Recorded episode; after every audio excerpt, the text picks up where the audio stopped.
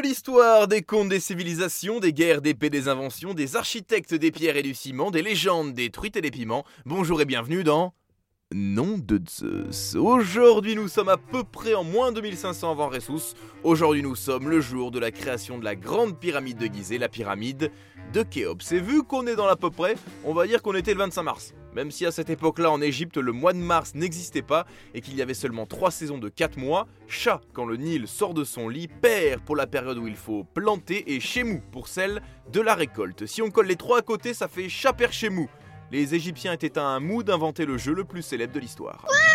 Ce 25 mars, il faisait chaud, je m'en souviens, et à Memphis, capitale de l'ancienne Égypte, qui a vu passer bien plus tard Eddie Mitchell, hein, simplement pour du tourisme, sur la route de Memphis. Oui, oui, c'est une blague chanson française, oui, oui, c'est ça. Ce jour-là, à Memphis, Khéops, pharaon d'Égypte, de son vrai nom Khufu, de son surnom Keke, eut une idée bâtir le plus grand tombeau d'Égypte, son tombeau, lieu du repos éternel de son corps, lieu de passage dans l'au-delà. À cette époque, pour accéder au paradis, les Égyptiens croyaient en la pesée de l'âme, qui ne consistait pas à deviner le poids de la chanteuse lame, mais de mettre son cœur sur une balance et espérer qu'il pèse le même poids qu'une plume. S'il est plus lourd, c'est la S mon frère, tu finis en enfer avec Hitler. Pour info, lors du jugement de son âme, Khéops aurait dit à Osiris, dieu des morts. Mais vous savez, moi je crois pas qu'il y ait de bonnes ou de mauvaises situations.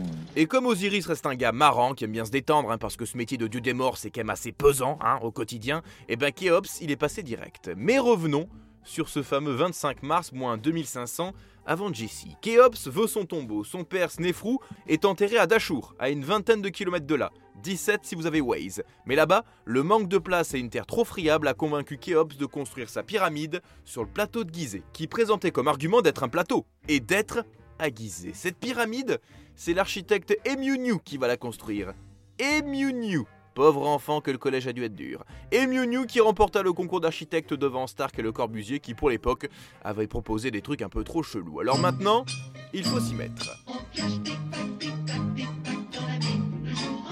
Pendant 25 ans, selon la théorie officielle. Pendant 2 ans et demi, selon la théorie extraterrestre. Plus de 20 000 ouvriers vont se relayer pour bâtir ce qui est pour l'époque le plus grand monument du monde. 146 mètres de haut, 230 mètres de côté, horizontal à 21 mm près et quasiment aligné parfaitement sur les 4 points cardinaux nord, sud, est, ouest.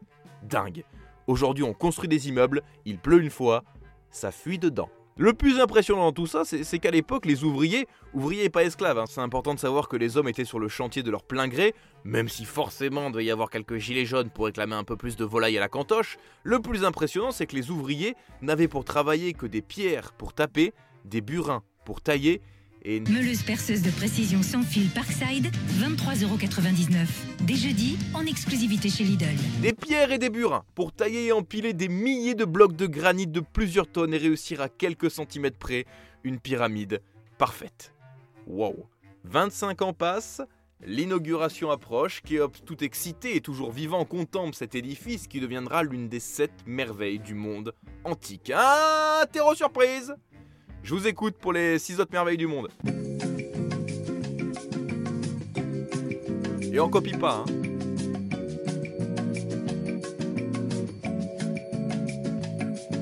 Ok alors, pyramide de Khéops, statue de Zeus à Olympie, temple d'Artémis à Éphèse, jardin suspendu de Babylone, mausolée d'Alicarnasse, colosse de Rhodes et bien évidemment le phare d'Alexandrie où des sirènes dansent encore la même mélodie.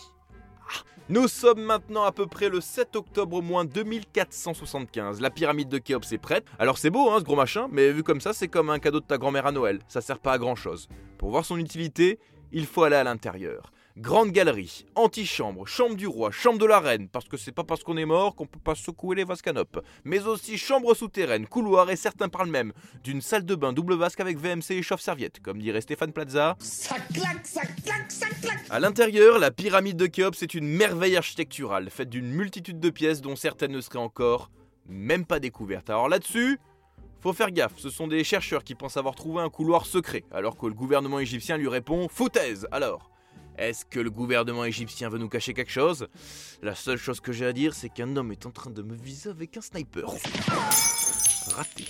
Il ne restait plus qu'à Khéops de mourir, ce qu'il fit quelques années plus tard.